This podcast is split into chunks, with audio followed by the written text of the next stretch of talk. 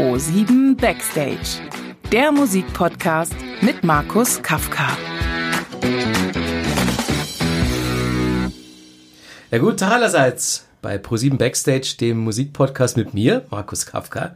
Wir werfen hier einen Blick hinter die Kulissen des Musikbusiness, Herrschaften, und ich unterhalte mich mit Insidern und den Menschen, die im Hintergrund die Fäden ziehen. Heute habe ich eine Frau zu Gast, äh, mit der mich eine großartige Zeit im MTV News Kosmos verbindet. Sigi Hona. Hallo. Christi Mama. Servus Papa. So, jetzt werden sich die Leute fragen, was ist das für eine Begrüßung? Äh, ich äh, immer noch kinderlos. Du zwar dreifache Mutter, aber natürlich, äh, ich bin nicht der Vater. Irgendwie nicht von dir. Ich weiß auch nicht, wie das passieren konnte, Markus. Ja, komisch. Die Geschichte ist aber, ähm, die ist bei den MTV News zu suchen, warum wir uns gegenseitig Mama und Papa nennen. Ja, das hat auch ein bisschen gedauert.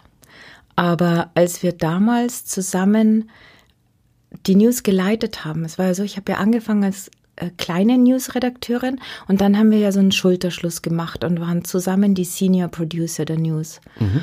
Und das weiß ich noch, wie wir uns die Aufgaben verteilt haben, weil du warst einfach der ruhige, der Fels in der Brandung, der immer an seinem Schreibtisch gesessen ist, viel, viel gesettelter als ich. Und ich bin einfach drum gegeistert und habe geschaut, dass die Sendung läuft, habe allen über die Schultern geschaut und war einfach so die, äh, einfach permanent äh, unterwegs. Und wir hatten ja beide, mh, waren wir an Jahren allen so ein bisschen voraus und hatten einfach, ich weiß gar nicht mehr, wie viel waren es denn? Neun, zehn? So um den Dreh, ja, weil, also als ich bei MTV angefangen habe, das war ja 2000, da war ich schon ja, 33. Du bist ja dann, wann bist du dazugekommen? In welchem auch Jahr? Mit, auch mit dreien. Da war ich 30, 31. Ja. Mhm. Ja, da waren wir schon so sieben, acht, neun, zehn Jahre älter als die Kinderlein, die dann bei uns in der Redaktion ja, gearbeitet ja, ja. haben. Und diese Kinderlein, die waren ja Viele davon waren Volontäre und sehr viele davon waren Praktikanten. Und die sind einfach zu MTV gegangen aus purer Leidenschaft. Nicht um da irgendwie reich zu werden oder auch eine sensationelle Karriere zu machen, sondern die hat einfach wirklich die Leidenschaft zur Musik dahin mhm, geführt. Genau. Und Mann, waren die alle fleißig. Weißt du noch, was die gearbeitet haben?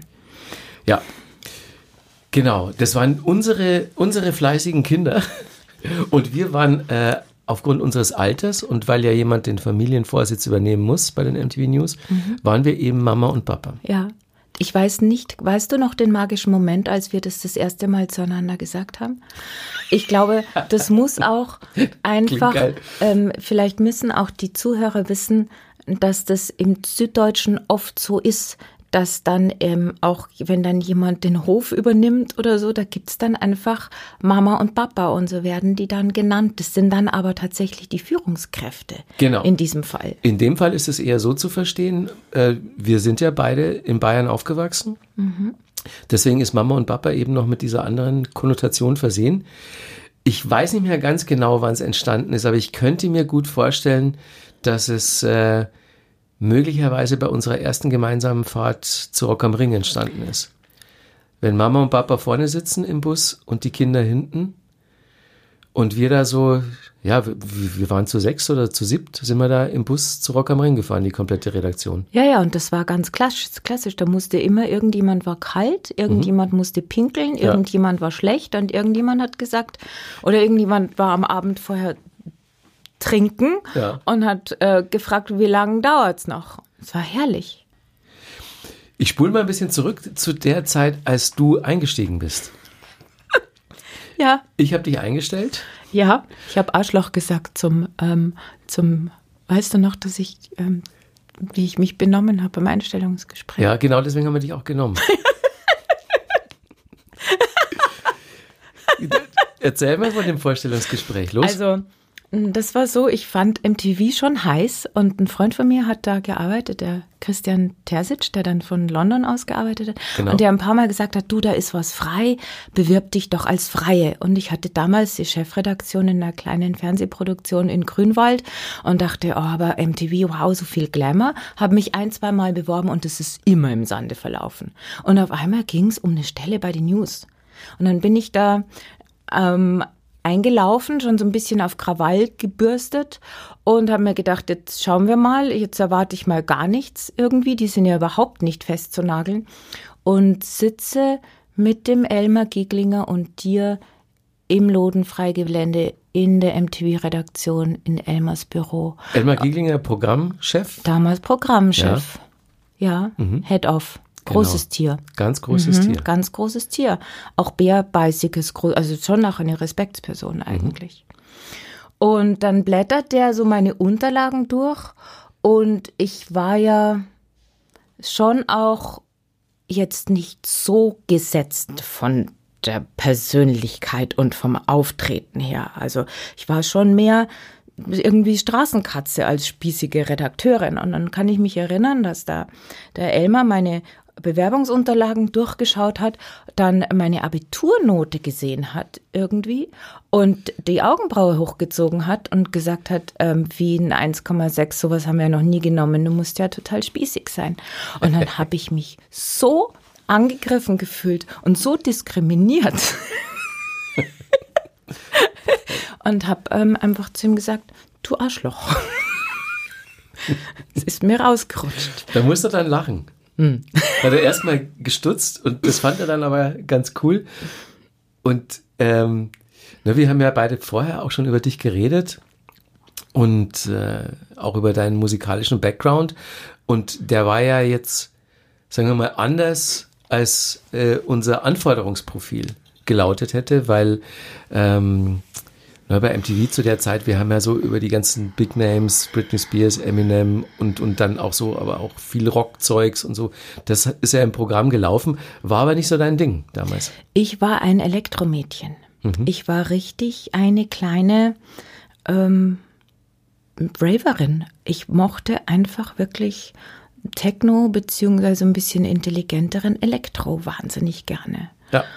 Und hatte, naja, ich hatte eine sehr zurückgezogene Kindheit auf dem Land und da keinerlei musikalischen Einfluss. Das heißt, in meinem Plattenregal ist schon tatsächlich ähm, neben Patti Smith ist auch die Christa Burke Platte gestanden, weil ich mir das selbst zusammengesucht habe. Ich hatte da keine Role Models und bin einfach irgendwann mal ähm, in Berlin aufs Tanzen gekommen. Und das hat mich so geflasht, diese Nächte einfach durchtanzen und dich von dem Bass tragen lassen. Und das hat mich bis heute, ich mache das ja heute noch, ich fahre ja heute noch trotz drei Kinder mit meinem Mann einmal im Jahr auf ein, auf ein Elektrofestival, einfach nur um durchzutanzen. Äh, ich fand es ja cool, weil ich ja damals auch so noch zum Münchner Ultraschall Kunstpark Ostzeiten auch schon hier viel technomäßig unterwegs war. Wusste aber natürlich, dass das so bei MTV überhaupt keinen Platz hat. Das war klar, ist ja reine Clubmusik, das hat ja auch im Musikfernsehen hatte das nie irgendwie ein Standing. Und ich kann mich noch erinnern, dass Elmar, glaube ich, sogar gesagt hat, die hat eigentlich keine Ahnung von Musik, aber wir stellen die trotzdem ein. Oder? ja, ähm, ich weiß nicht, ob er mir das ins Gesicht gesagt hat, aber ich habe schon relativ schnell gemerkt, auch ich wusste auch, dass ich keine Ahnung von der Musik habe. Und ich hatte dann natürlich auch einfach Kollegen, die Urgesteine waren an Musikwissen, die wirklich einfach wandelnde Lexika waren. Aber wir fanden dich halt cool, weil, ähm, weil wir auch jetzt mal so unabhängig von, von Musikahnung halt jemanden gesucht haben, der ins Team passt. Und so war ja das auch angelegt, dass ähm, Elmar und ich, wir haben ja die Leute in erster Linie nach Sympathie eingestellt und ähm, auch so vor dem Hintergedanken, dass halt ja wirklich so eine, so eine MTV-Family auch entsteht, wo sich alle Leute auch privat verstehen und wo niemand, wie du sagst, äh, hingeht, um so ganz groß rauszukommen und Geld zu verdienen, sondern wo halt dann einfach nur wahnsinnig besondere, nette Freaks arbeiten. Ja, ja, und das war auch wirklich ähm, der Spirit von Anfang an. Das war wirklich der Spirit von Anfang an. Und ich kann mich schon auch erinnern, dass ich in gewaltige Fettnäpfchen gestiegen bin, einfach durch meinen fehlenden Background. Ich wusste eher, ähm, wie man einfach daraus eine spannende Sendung macht oder was man jetzt irgendwie zum Beispiel ähm, auf der Weltsicherheitskonferenz für MTV machen könnte, als dass ich. Stimmt, da haben wir auch gedreht. Ja, da hast ja. du den Stoiber interviewt, weißt ja, da habe ich, den Stoiber interviewt. Und ich habe damals geendet, die, die kleine Doku mit, mit einer Einblendung, da stand, jedes Land bekommt die Politiker, die es verdient. Und da wird es mir ganz klamm, wenn ich daran denke, wenn wir das heute nochmal drehen würden. Ja. Ähm, die, der Schluss wäre wahrscheinlich ähnlich. Ja. Ja, und, mhm. und äh, wäre ja. noch viel zutreffender. Oder man könnte sagen, hat die Politiker bekommen. Ja, stimmt. War, was damals noch eine schwarze Vorahnung war. Ist jetzt ja, eingetreten, ja. Aber das war schon so, weißt du noch, ähm, als ich äh, Flake gesagt habe zu dem Sänger von zu, Ra zum, zu Flake, zu, zu Flake ja. weil I did not know. Rammstein war nicht meine Musik, ich konnte die nicht und ich lese da Flake und dachte, ja, natürlich spricht man jetzt Englisch, also logisch. Und habe also wirklich ganz wacker mit blitzenden Augen den äh, Flake genannt und und die sind alle ganz blass geworden, meine Teamkollegen, und haben gesagt, und, und so weiter. Aber Flake es verknusen, der, ja. der, ist ja, der ist ja lustig und entspannt. Aber stimmt, du hast wirklich Flake gesagt. Ja, weil ich damals weder, ich kannte weder Rammstein noch Vicky. Man muss auch dazu sagen, dass ich auch noch ohne Fernseher aufgewachsen bin. Das heißt, stimmt. und auf einmal habe ich in Fernsehen gemacht. Und auch noch Musikfernsehen. Und auch noch. Von beiden keine äh, Ahnung eigentlich. ähm, ich sag dir eins, es waren die besten Voraussetzungen. Das waren die besten Voraussetzungen. Wenn du sagst, ihr habt nach Bauchgefühl und nach Sympathie eingestellt und ich habe dann natürlich mich nicht verleben, vernebeln lassen von wie etwas zu sein hat oder ähm, in welchem Glamour-Ranking oder in welchem Coolness-Ranking die äh, Interviewpartner jetzt ist. Ja. Also ich hab, das hat mir alles nichts ausgemacht. Und das, glaube ich, war auch für meine Interviews total gut, weil da ging es mir um die Leute und das war mir total egal, wie berühmt oder wie cool, bis auf das eine Interview mit David Bowie. Aber ähm, ich hatte da nicht so viel Respekt. Das heißt, ich konnte die einfach auf Augenhöhe interviewen. Ja. Und bin dann mit Pink auf dem Fußboden rumgekullert, irgendwie nach dem dritten Bier. Und wir haben irgendwie darüber geredet, wie, wie wir es denn am liebsten mögen und so weiter. Da sind schon O-Töne zustande gekommen, die waren schon wirklich lustig. Das waren eben die Leute, die da gearbeitet haben und die Interviews gemacht haben, die haben sich alle nichts geschissen. Nee. Also da, da war keiner so äh, starstruck und, und so ehrfürchtig und so von wegen, man darf doch jetzt dieses und jenes nicht fragen und dass man den Künstler bloß nicht verprellt und so, sondern es war immer, ähm, man hat sich für den Menschen interessiert und man hat sich auch nicht verstellt. Und das wussten die dann zu schätzen. Ja, Regel. und ich kann mich erinnern, auch ich habe auch oft einfach die Erleichterung dann gesehen in den Augen der Interviewpartner, wenn du sie einfach was Menschliches gefragt hast. Ich kann mich so erinnern, als ich Moby einfach gefragt habe, wie er denn schläft. Oder ob er manchmal, ob er manchmal einsam ist. Das mhm. sind so Fragen und das sind nicht die Standard-Interview-Fragen äh, gewesen. Oder wenn du manchmal einfach jemanden gefragt hast, sag mal, wie geht's denn dir eigentlich? Ja, so ganz oh. aufrichtig, ernsthaft. Ja. Das haben, da haben viele Leute einfach mal erstmal kurz die Fassung verloren und haben dann aber nachgedacht drüber und dann haben sich in der Regel tolle Gespräche entwickelt, ja. weil man sich halt vom Mensch zu Mensch unterhalten hat und nicht jetzt irgendwie so mit einem von der Plattenfirma abgesegelten ja. Fragenkatalog auf dem, auf dem Schoß die mhm. das Ding abgefeuert hat. Mhm. Ja. Das war so unsere Prämisse, wenn wir Interviews gemacht haben und wir haben viele gemacht bei den MTV News. Wir haben ja unglaublich viel Material gebraucht auch. Weißt du noch, Rock am Ring, das war wirklich eine Interviewfabrik. Da mhm. waren wir backstage. Aber darum war das auch so eine, so eine großartige Zeit. Da haben wir ja immer vier Tage praktisch durchgearbeitet, zusammen mit den Live-Übertragungen und diesen permanenten Sendungen, die wir rausgehauen haben, plus die Interviews. Aber das hatte eine so eine hohe Energie. Das war großartig. Es war eigentlich immer die beste Zeit vom Jahr. Rock am Stimmt, Ring, war, Rock am Ring war, war mega krass immer. Aber da hast du recht, das sind äh, während der Live-Sendung, die ja eigentlich nachmittags schon losging, bis nach dem Headliner, also so ja acht, neun Stunden durchgesendet. Da wurden ja die alle Bands, die eigentlich auf der Hauptbühne auftraten und noch ein paar andere, so eine nach der anderen rein und rausgeschoben zum Interview. Ja, aber wenn wir dann hinter den Kulissen noch ein bisschen mehr gemacht haben, wie dieses Grillen mit den Sportis und so weiter, da wurde es einfach dann richtig familiär. Da sind wir dann zusammengeschmolzen zu wirklich, das war familiär. Ja, Das war wirklich ein einziger Musikclub, eine, eine, ein Tribe.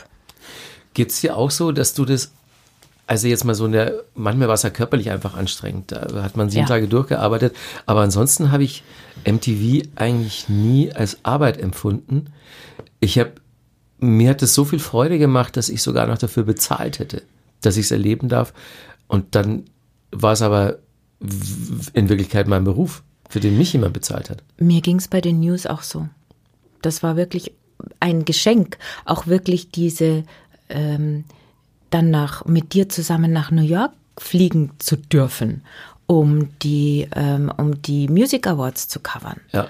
oder die Europe Music Awards oder ähm, für Interviews ein Interview aufzutun und es dann durchzusetzen, dass man noch mal kurz nach USA fährt, weil die krebskranke ähm, Schwester von Nelly ein Interview genehmigt hat, da noch was anderes zu finden, noch einen anderen Engel, ein bisschen was Tieferes zu machen, ähm, über die äh, Standard-News von Platten-VÖ ähm, und Konzert-News hinweg. Und das war großartig, das war wirklich so, ich habe mich da total beschenkt gefühlt. Plus, dass halt jeden Tag einfach die, mein Horizont, natürlich habe ich dann, hat sich mein Horizont in der Musik extrem erweitert. Und ich habe jetzt auch einen völlig anderen Musikgeschmack als damals, als ich angefangen habe. Und das war natürlich ein großartiges Geschenk und das hast du als Arbeit gemacht. Ja, Es gibt, kennst du den Spruch, arbeite, nee, finde den Job, den du liebst und du musst in deinem Leben nie wieder arbeiten. Kenne ich gar nicht, aber das ist ja total schlüssig. Das hat für uns einfach 100 Punkte, oder? Ja. Das war unser Goal. Genau so war's. Ja, so war's. Ja. Und das weiß ich noch, als mein Papa gesagt hat, als ich ihm eröffnete, dass ich Musikjournalist werden will, hat er zu mir gesagt, Gebur, das ist doch kein Beruf, das ist doch ein Hobby. Und irgendwann später hat er dann zu mir gesagt, weißt noch, als ich das damals zu dir gesagt habe und jetzt schau dich an, man kann sagen, du hast dein Hobby zum Beruf gemacht. So, um es mal so jetzt Ja. väterlich auszudrücken, aber da hat er natürlich voll recht damit. Ja. Ne? Und das, das geht ja irgendwie bis heute, dass ich meine Arbeit nicht als Arbeit empfinde, sondern als ein Riesengeschenk, dass ich mich mit dem, was mich am meisten flasht, immer noch, Musik, Mhm. beruflich beschäftigen darf. Ja, und kreativ sein noch obendrauf. Also. Mhm. mehr Flow geht eigentlich gar nicht. Wir wissen, wenn wir uns irgendwie ähm, die Psychologie des Glücks anschauen, wo sind wir wirklich in den größten Glücksmomenten? Das ist, wenn wir im Flow sind. Und das war unsere Arbeit. Ja. Vielleicht sollte man mal so für Außenstehende unseren Arbeitsablauf, den täglichen, unseren, unseren Rhythmus so ein bisschen schildern. Ähm, ging los, so morgens halb zehn, zehn. Früher. Das ging früher los. Ähm, Also ich- zehn mit richtig Arbeit vorher, in aber der, eine in der, Konferenz, ne? die, die News waren die ersten, die am Start waren, weil ja da täglich um 12 Uhr die Sendung fertig sein sollte. Das heißt, wir sind eingelaufen, halb neun, neun, erstmal an die große Kaffeemaschine, einen Liter rausgelassen, damit es ein bisschen länger reicht und dann aber sofort an den Computer. Ähm, kurze Konferenz, was sind die Themen? War da Redaktionskonferenz, war jeden Tag um neun. Bei uns ja, um neun, um zehn war die große, wo wir dann immer gesagt haben, was wir in der Sendung machen. Ja, aber da haben wir schon richtig losgelegt, weil Mhm. Ja, wenn wir um zehn losgelegt hätten, dann hätten wir die Sendung nicht. Ja. Ähm, und da muss ich auch sagen, da habe ich auch gelernt, wirklich auf den Punkt zu arbeiten, weil da gab es einfach kein Trödeln. Dann wurden die Themen verteilt und dann ging es einfach los.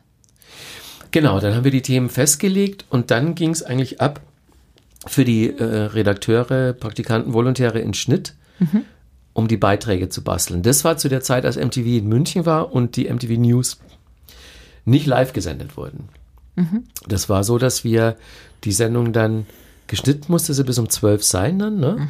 Dann wurde die vertont Dann kam die Sprecherin, ja. Ja. um die Beiträge zu vertonen, für die wir natürlich vorher die Texte verfasst haben. Und wenn das alles im Kasten war, Schnitt und Vertonung, das letzte waren dann die Moderationen, die ich gemacht Genau, habe. und dann kamst du, den, dann hast du das Gerüst praktisch uns geliefert im Studio. Und um 13 Uhr gab es dann den sogenannten Uplink. Dann kam der Satellit und dann haben wir alles nach London rübergeschossen, damit es da zusammengefahren worden ist, um dann wieder nach Deutschland rübergeschickt zu werden. Ja, das war damals Prozedere. Ja, das Sendezentrum von MTV damals in London und alles, was bei MTV Deutschland über den Äther ging, wurde von London aus ausgestrahlt. Ja, ein bisschen umständlich, aber halt mit der, mit der MTV-Zentrale in London war das halt so. So ging es ja auch. Das war einfach ein bisschen Satellitenzickzack. Ja. Aber da ist auch nicht viel schiefgegangen. Das Nö. war einfach so. Nö, das hat immer alles ganz wunderbar funktioniert. Ähm, klar, wir hatten dann auch viele Rubriken, die wir jeden Tag hatten, aber trotzdem, äh, im Prinzip war das so, dass wir sehr, sehr viel selbst gedreht haben, viele Interviews gemacht haben, eigentlich jeden Tag bei Konzerten gedreht haben ähm, oder, oder Interviews von Bands gemacht haben, als sie auf Promo waren. Dazu gab es dann immer noch ähm, ja so, so Newsfeeds, also so Anbieter von kleinen News Stories, Videos, äh, Reuters und äh, was hat man da noch alles im Angebot? Ja, und es gab natürlich auch die Geschichten vom Mutterschiff. Also Genau, so was MTV US geliefert hat, jetzt zum Beispiel über Eminem oder so Größen, die jetzt nicht zu selbstverständlich bei uns Genau, oder immer die zum Interview Londoner, aufgeschlagen sind. Da konnten wir auch auf das komplette Material aus von MTV weltweit eigentlich zurückgreifen Mhm. und äh, mussten dann halt immer am Vormittag entscheiden, was wir in die Sendung nehmen. Und dann war das Prozedere eigentlich genauso, äh, als wenn die Sendung nicht live wäre. Man muss es halt schneiden, vertonen, Ja. Moderation machen und dann gib ihm. Und so Wo- war das jeden Tag. Wobei, ich weiß ja nicht, wie dein interner Stresslevel immer ausgesehen hat. Bei dir man das nie gemerkt hat, ob du jetzt live vor der Kamera stehst oder nicht. Das war mir wurscht. Mhm. Also das war äh, in, in puncto Anspannung und Stresslevel hat das überhaupt gar keinen Unterschied gemacht. Ja. Ähm, ich fand sogar die Live-Moderation noch ein bisschen unterhaltsamer Mhm. und sportlicher, weil ich dann noch mehr auf den Punkt moderieren musste. Wenn wir die Studiomoderation aufgezeichnet haben und die Sendung nachher erst zusammengeschnitten haben, dann habe ich halt irgendwas erzählt Mhm. und dann war irgendwann Ende und dann wurde die Sendung auf Länge geschnitten um meine Moderation rum. Also Mhm. die hatten zwar schon immer eine ungefähre Länge von, was weiß ich, 30 Sekunden, aber halt nicht genau ausgetimt. Und bei einer Live-Moderation, da wusste ich vorher ungefähr, was ich sagen wollte. Es, es gab ja keinen Prompter, das habe ich ja einfach so frei erzählt. Und dann wurde man halt immer vom Aufnahmeleiter von 10 Sekunden auf null runtergezählt und das musste dann auch genau bei null aufhören. Und das hat mir wahnsinnigen Spaß gemacht, äh, mir während der Moderation so spontan zu überlegen, schaffe ich jetzt noch einen Gag oder lasse ich das lieber, weil, weil sonst die Sendung äh, zu lang wird oder, oder weil halt sonst am, am, am Ende was abgeschnitten werden muss. Ähm, das hat, also Live-Moderationen hat mir dann immer noch größeren Spaß gemacht. Ja, da waren wir dann natürlich als Redakteure extrem verwöhnt, weil du hast weder Karten gebraucht noch einen Prompter. Also zwei, drei Stichwörter und dann ähm, blitzende Augen und dann hat es einfach gesessen. Das war sensationell. Aber mir fällt gerade eine, eine Geschichte ein. Ich weiß nicht, kannst du dich daran erinnern? Da haben wir eine zwölfstündige Silvestersendung aufgezeichnet. Da sollte es Silvester nur Musik geben. Ja. Und du hast durch diesen Tag moderiert. Das heißt, wir hatten wirklich einen Sack voll an Moderationen zu erledigen. Das war noch in München und es war du der, zu der Zeit, als der Hersteller eines Energy-Getränks die zuckerfreie Version rausgebracht Richtig. hat und zur Promotion derselben riesige Dosen, Kühldosen mit diesem Energy-Getränk bei uns aufgestellt hat. Und Ja. ich kann mich erinnern, wir hatten eigentlich immer eine sehr ruhige Art miteinander. Und wir waren im Studio und haben uns wirklich gelabt an diesen Dosen und wir, ich glaube, so nach zwei, drei Stunden sind wir uns so wild ins Wort gefallen, wie wirklich noch nie. Das würde mich mal interessieren, diese Anmoderationen nochmal zu sehen. Ja, ich, ich kann mich erinnern, dass ich wirklich einen totalen Koffeinschock hatte. Wir waren so, wir Also ich hatte waren so druff. bestimmt 10, 15 Dosen in der Hirse. Und ich habe ja, ich habe ja zu der Zeit auch keinen Kaffee getrunken Nein, oder so. Das war, ich auch nicht. Das, da ist, bin ich total, ähm, ich hatte dann auch Schweißperlen auf der Stirn. Mhm. Allein vom Energy Drink.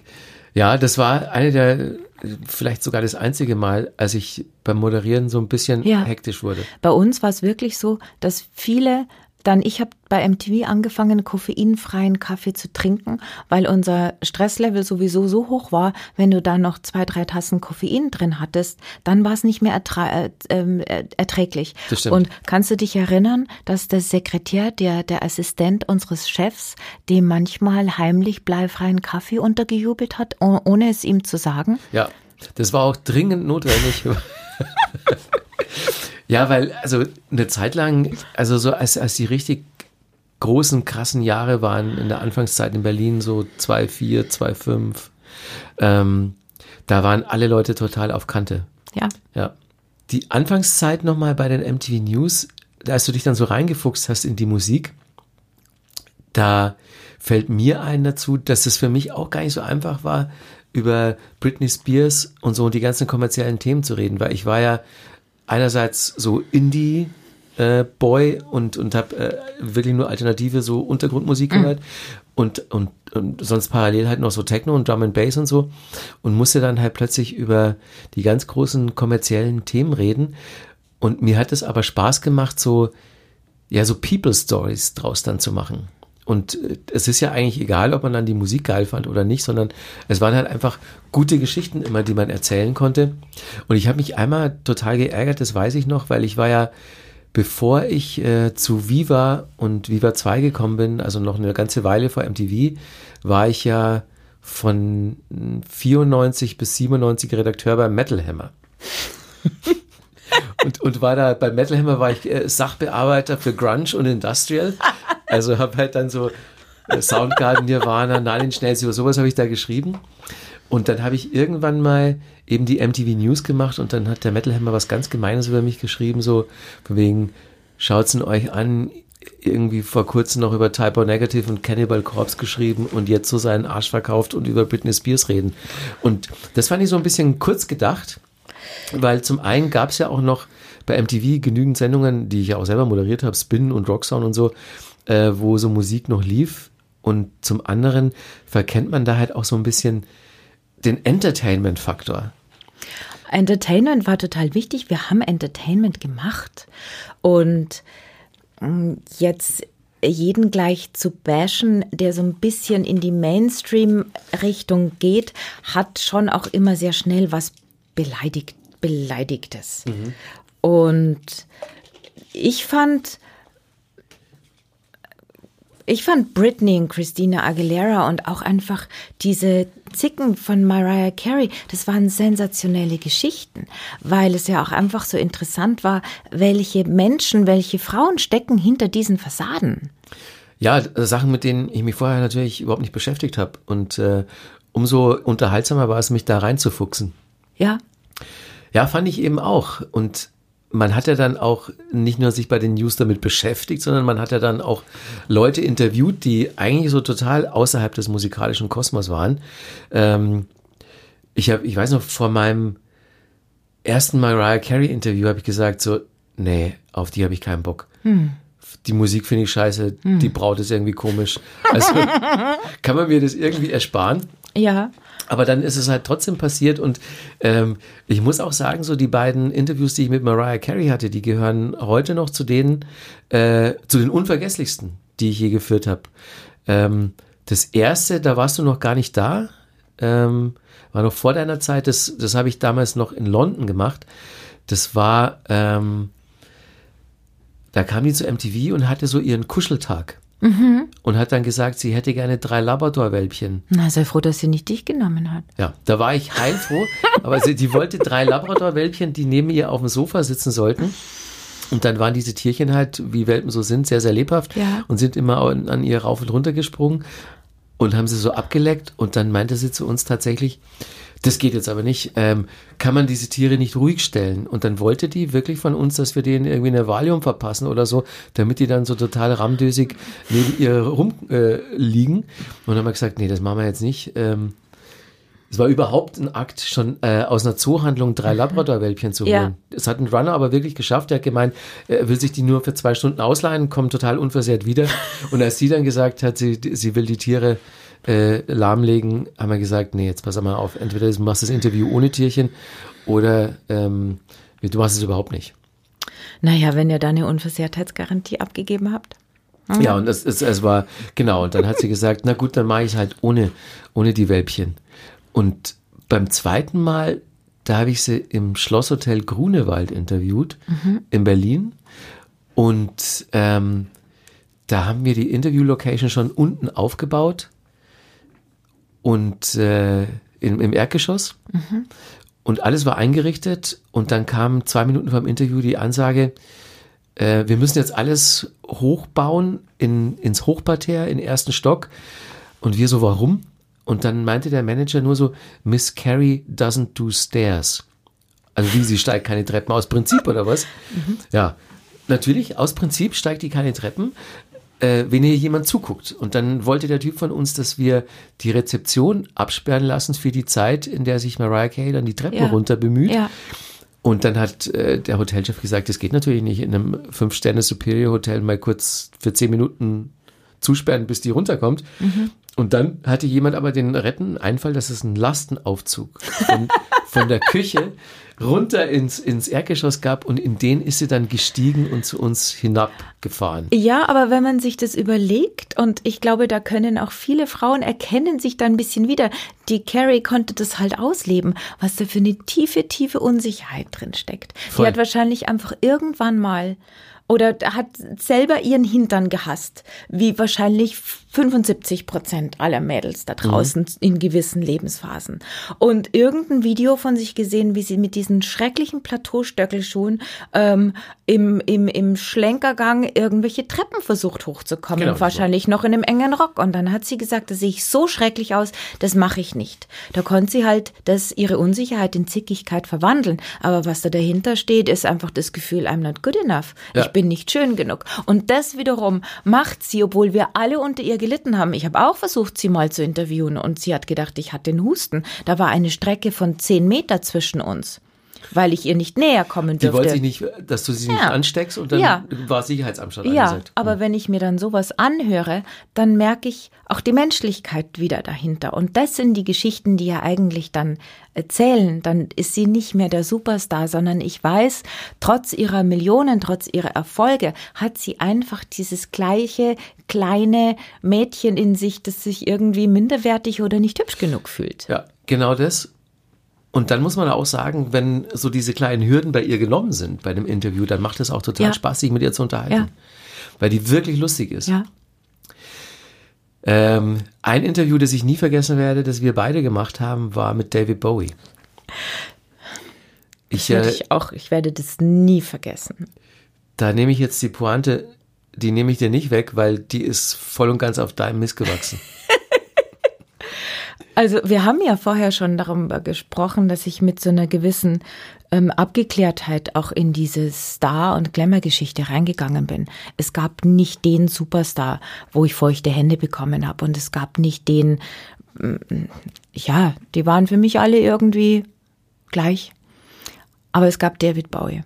David Bowie war für mich einfach Gott. Ich, David Bowie war für mich einer der schönsten Menschen überhaupt und seine Musik hat mir immer wahnsinnig viel bedeutet. Und ausgerechnet zu einer Zeit, wo ich exakt die Frisur von Siggy Stardust hatte und auch noch Siggy heiße, haben wir dieses ähm, David Bowie äh, Interview in Köln gemacht, beziehungsweise das wurde gescheduled, das Interview, und ich habe voll die Mama-Karte bei dir ausgespielt. Ich glaube, das war das einzige Mal. Ich bin zu dir hin, Schmacht, Schmacht, Winsel, Winsel, und habe gesagt, gibt es irgendeinen Weg, dass ich auf dieses Interview mit kann? Weil du solltest ihn interviewen. Das war einfach, das war völlig klar. Und dann gab es tatsächlich eine Lösung, nämlich zweite Kamera machen. Und ich Ganz als Redakteur, wichtig, ja. ich ganz wichtig. Also es gab dann die Hauptkamera, die große, und dann sollte jemand, und zwar ich, die zweite kleine Kamera machen. Und dann waren wir da in dem Hyatt in Köln und ich weiß, wie David in diesen Traum gekommen ist, grinsend, viel kleiner, als ich ihn erwartet hätte, von einer Präsenz, die dich an die Wand weht, als würdest du wirklich Strahler anwerfen. Wa- Was für ein, kannst du dich an dieses Leuchten erinnern? Kannst du dich an diese Aura erinnern? Das war wirklich, Habe ich so bei ganz, ganz wenigen Leuten nur erlebt. Also in der Form vielleicht auch wirklich nur bei ihm. Und vor allen Dingen, wenn wenn diese Aura dich schon total erfüllt hat, wenn er in den Raum reinkommt, dann passiert ja der Moment, in dem er dir die Hand gibt und dir dabei tief in die Augen blickt und du dann siehst, er hat wirklich zwei verschiedenfarbige ja, Augen. Und von einem dieser Augen war die, ist die, war die Pupille auch so riesig. Ja. Da konntest du dich total, da konntest du reinspringen und mhm. 100 Meter tief tauchen, wenn du in dieses Auge gesehen hast. Ja, das war wirklich extrem einschüchternd für ja. einen kurzen Moment, aber ja. durch seine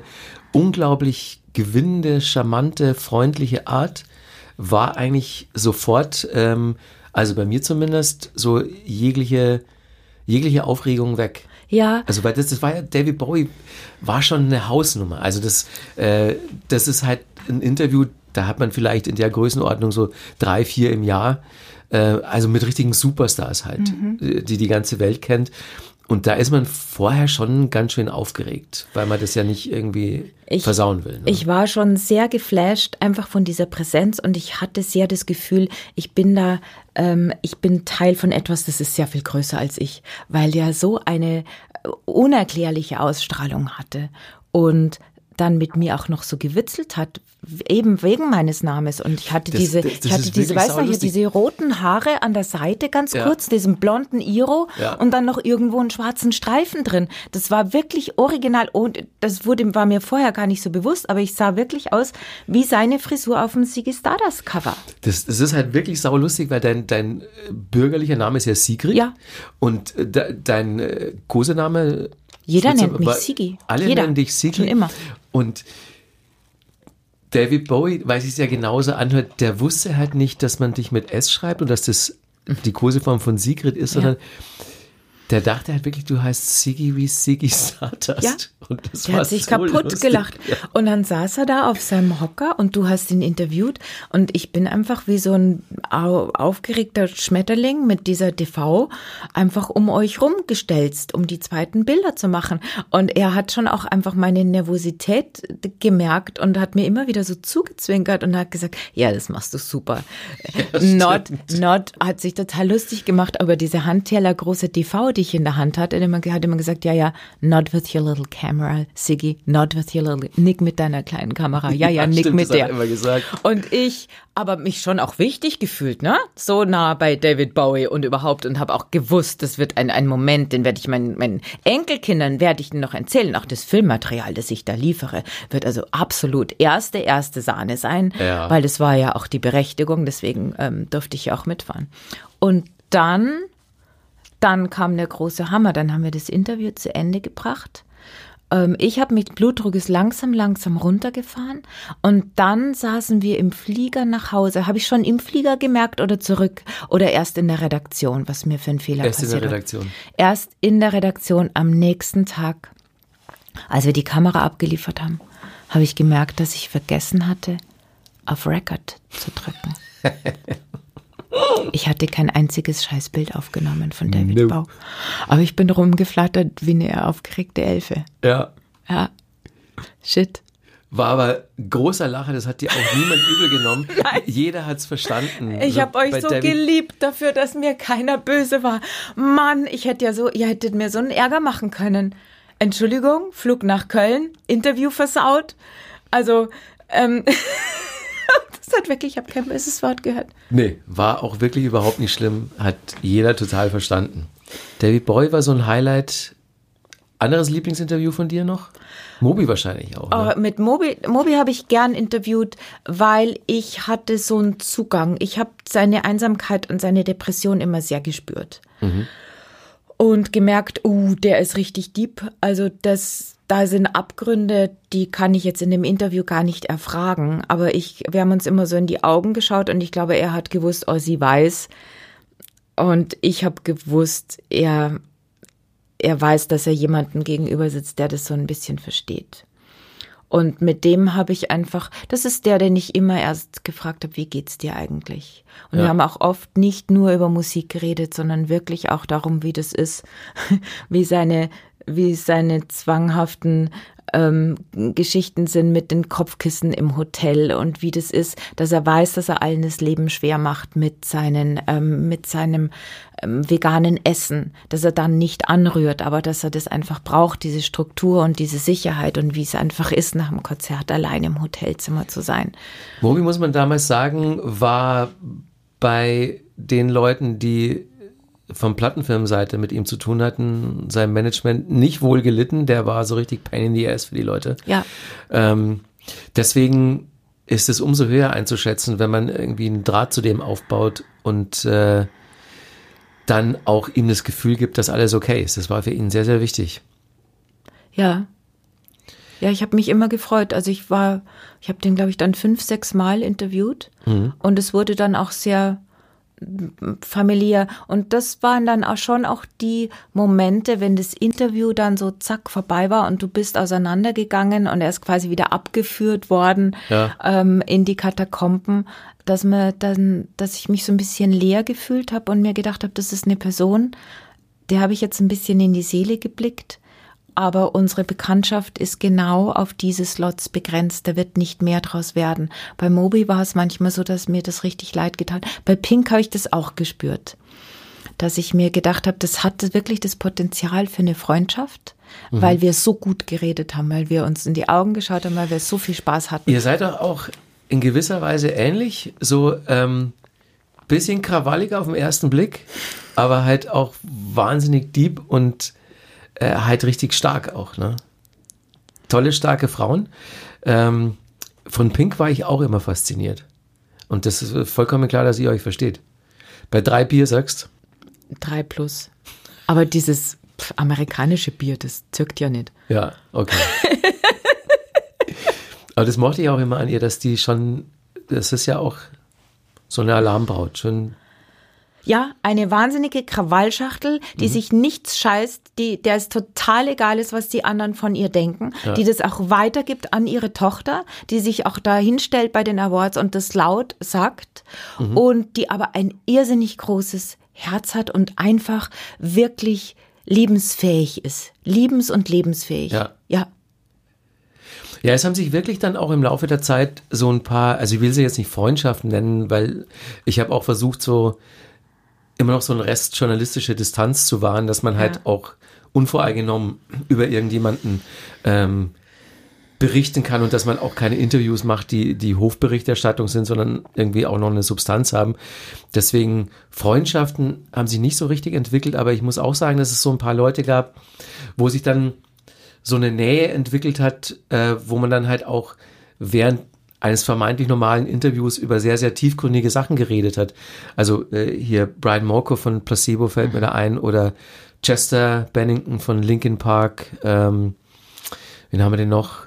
Von den Deutschen vielleicht T.S. Ullmann, äh, die Ärzte. Ähm, da gibt es ein paar Kandidaten, die hat man dann im Laufe der Jahre immer wieder mal getroffen. Und da hat man auch gemerkt, dass man sich wahrscheinlich auch privat eine ganze Menge zu sagen hätte. Ja. Aber ich habe dann, ich hatte eigentlich auch nie private Telefonnummern oder so von, von Leuten. Nein, und ich hätte das auch nie getan. Das ähm, wirklich, das in Richtung eines privaten Kontakts zu pushen, hätte eine Grenze überschritten. das war nicht ja. mein Job. Ähm, das war, wie gesagt, es gab ein, zwei Mal diesen Moment der Wehmut, wenn wieder jemand weggegangen ist mhm. und ich mir gedacht habe, es ist sehr schade, dass unser Kontakt auf dieses Professionelle beschränkt ist. Aber jetzt zu versuchen, ich habe auch die Leute nicht nach einem Autogramm gefragt. Niemals. Ich habe auch keine Erinnerung an, an diese Dinge. Ich, ich habe hab auch keine Fotos gemacht, was ich, nee.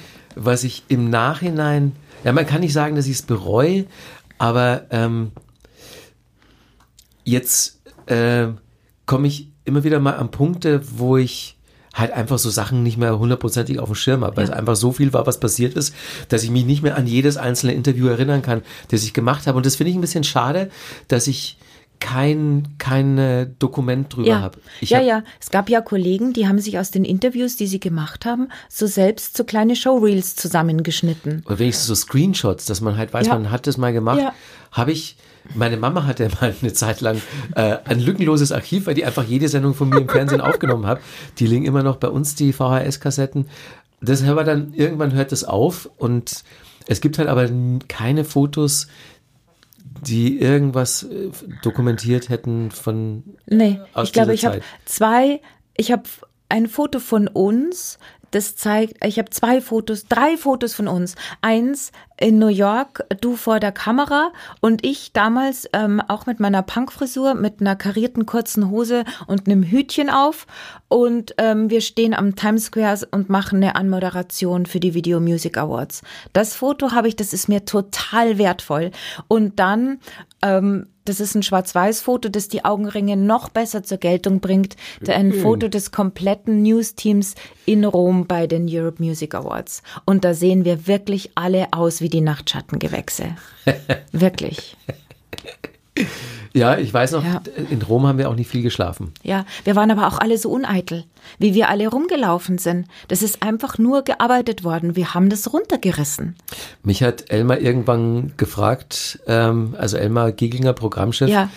hat mich irgendwann gefragt, also da waren wir auch bei irgendwelchen Awards, da meint er zu mir, du Markus, ihr habt aber schon eine Maske dabei, oder? Und ich so, wieso? Ja, schau dich doch mal an. Und ich hatte wirklich Augenringe wie Horst Tappert. Mhm. Ähm, obwohl wir einen Make-up-Artist natürlich dabei hatten. Ja. Aber das hat, das hat auch nichts mehr geholfen. Ja. Richtig zerrupft und. Ja. Und wir waren manchmal wir waren sogar relativ brav. Wir waren oft so durchgearbeitet, dass wir dann auf diesen Aftershow-Partys, wo die ganze Welt gedacht hat, wir gehen alle total steil mhm. und, ähm, und feiern bis um 8 Uhr morgens, ähm, einfach relativ früh gegangen sind, weil uns, weil es uns wirklich die Schuhe ähm, wegzogen. Ich, ich, auch ich, nicht mehr. ich kann mich an rauschende, wirklich tolle Feste auch erinnern, aber ähm, auch oft daran, dass wir einfach gesagt haben, wisst ihr, das dürfen wir jetzt natürlich überhaupt nicht weitererzählen, aber dass wir gesagt haben, weißt du, was wir jetzt machen? Jetzt gehen wir ins Bett und dann sagen wir dem Kameramann, er soll ganz viel Bilder machen von leeren Flaschen und Zigarettenkippen, damit wir am nächsten Tag bei den News sagen können, es ist wirklich wild gefeiert worden. Aber wir einfach nach, wir, wir haben einfach vier Tage durchgearbeitet, wir unsere zwei, drei Stunden Schlaf brauchten. Ja. Und äh, der Anspruch an Rock'n'Roll bei uns eher war, durchzuarbeiten und diese Dinger zu delivern, diese Sendungen zu delivern, als uns dann irgendwie in den zwei Stunden, die uns geblieben sind, auch noch die Rübe wegzuknallen. Das ging gar nicht. Nee, war überhaupt nicht drin, hatte ich auch keinen Bock drauf. Und es ging auch bei den Künstlern nicht, mhm. die auch nicht alle so dauerprall waren, wie es oft manchmal. Nee, gar nicht. Also das hat man ja dann zunehmend gemerkt, dass äh, die Backstage-Anforderungen bei den Awards gingen immer mehr Richtung Kräutertee, ne? Irgendwann. Die gingen Richtung ähm, Duftmischung und Ingwerwasser. Ja.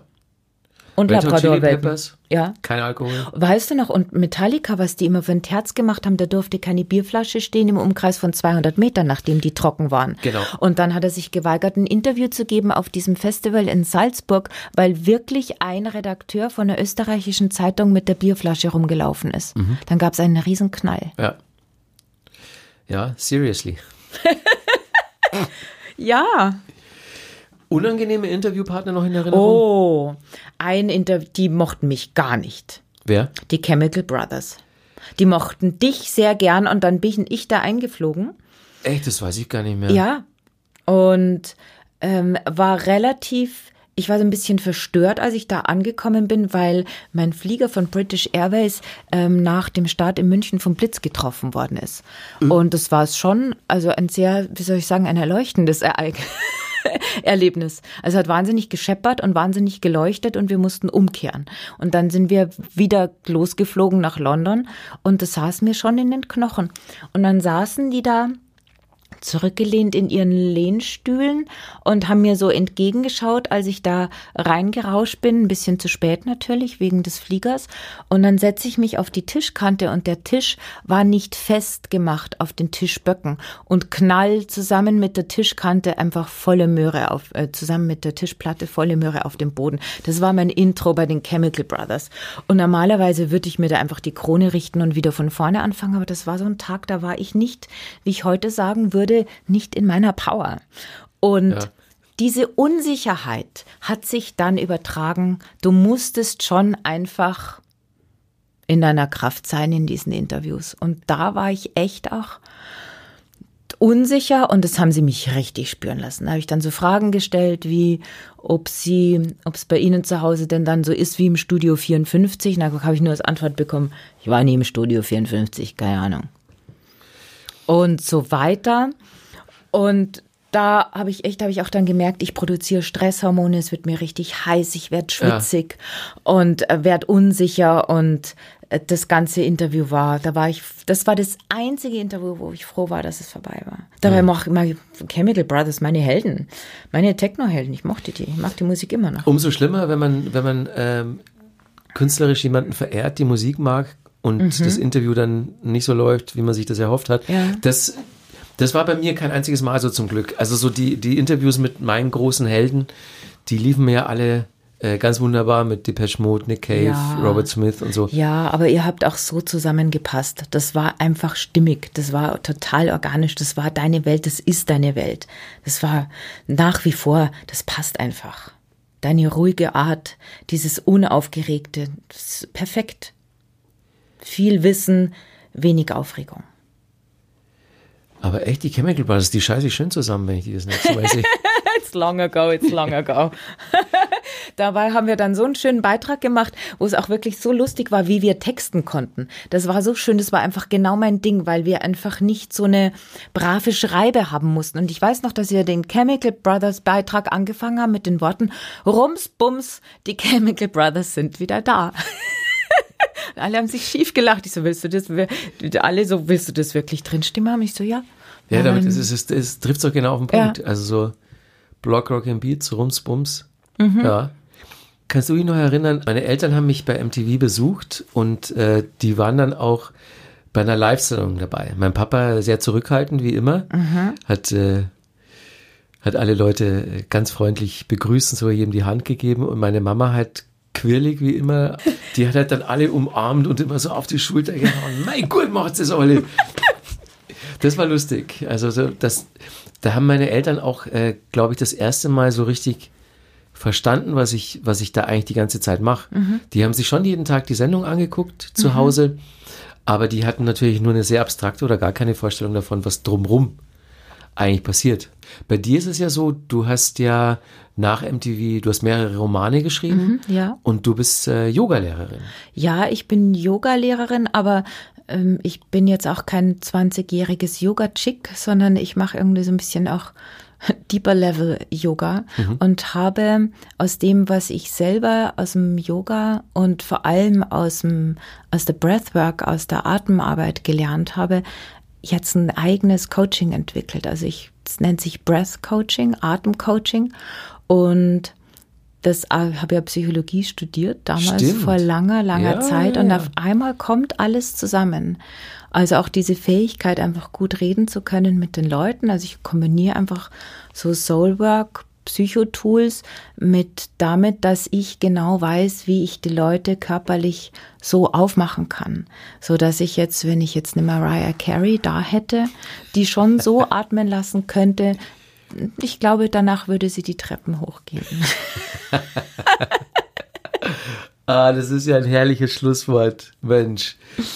Ähm, ich könnte mir gut vorstellen, dass das irgendwann passiert. We Dieses Szenario. Und wir sind Jetzt. alle drei in einem Raum, Mariah, ja. du und ich. Und ja. sie geht die Treppen ja. hoch. Und die Labrador Welpen, die sind auch noch da. Die haben inzwischen graue Schnauzen. Ja. Und, und wir high-pfeifen uns und denken uns, ja. geil. Ja. Dann vielen Dank, dass du da warst und es hat so großen Spaß gemacht, mit dir über das alles reden zu können. Mir auch. Bin ich ganz beseelt. Ein Feuerwerk, ja. Total schön. ja, Herrschaften, hoffentlich geht es euch da draußen genauso und ihr konntet so ein bisschen teilhaben an der schönen Zeit, über die wir jetzt geredet haben. In diesem Sinne haben wir wieder was gelernt. Recht herzlichen Dank, Dank für, die, Aufmerksamkeit. Auf Wiederhören. Eine Produktion von Pro7 Sat1. Redaktion und Schnitt Caroline Schmidt und Katja Lieske. We love to entertain you.